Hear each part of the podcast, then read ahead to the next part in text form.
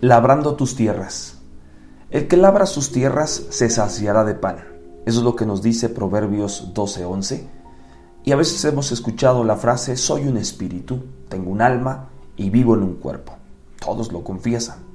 Pero debes de ser saciado en cada área de tu vida y ser lleno. Eso significa tener más que suficiente, estar satisfecho y rebosando. Labrar tu tierra espiritual, emocional y natural ser alguien que tiene su corazón ensanchado. Las tres cosas que se requieren son algo sencillo y comprensible. Dice Cantares 1.4, llévame en pos de ti, corramos. ¿Qué necesitas hacer para estar labrando tus tierras? Número uno, ser atraído. Ser atraído es ser llevado y guiado a nuevos niveles, nuevos lugares y recámaras desconocidas de tu circunstancia presente en cada área de tu vida. Ser atraído a las recámaras desconocidas es una obra de amor que Dios tiene para todos aquellos los que le buscan. Ser atraído es descubrir que no hay límites en la cantidad de recámaras o lugares desconocidos. Los cuartos de su entendimiento son infinitos.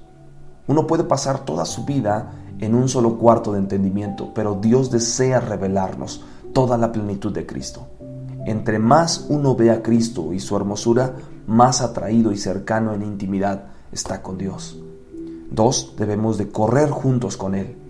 Correr juntos con Cristo es negarte a ti mismo e ir a donde Él te está llamando y ser transformado en donde Él te indica que hay una necesidad de transformación.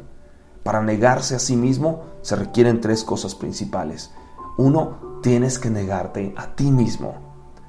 Pon por debajo de tus gustos y toma en primer lugar los gustos de Dios y coloca tu vida en su voluntad perfecta. Levanta su cruz todos los días.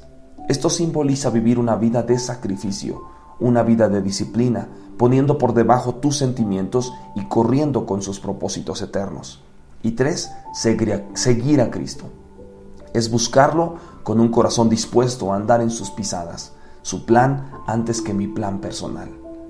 Nos ocupamos de tener el corazón ensanchado hacia Dios con la confianza que tiene su contentamiento con nosotros. Un corazón ensanchado hacia Dios es tener su entendimiento abierto a las verdades eternas que Dios te está mostrando, ver como Dios ve y entender como Dios entiende.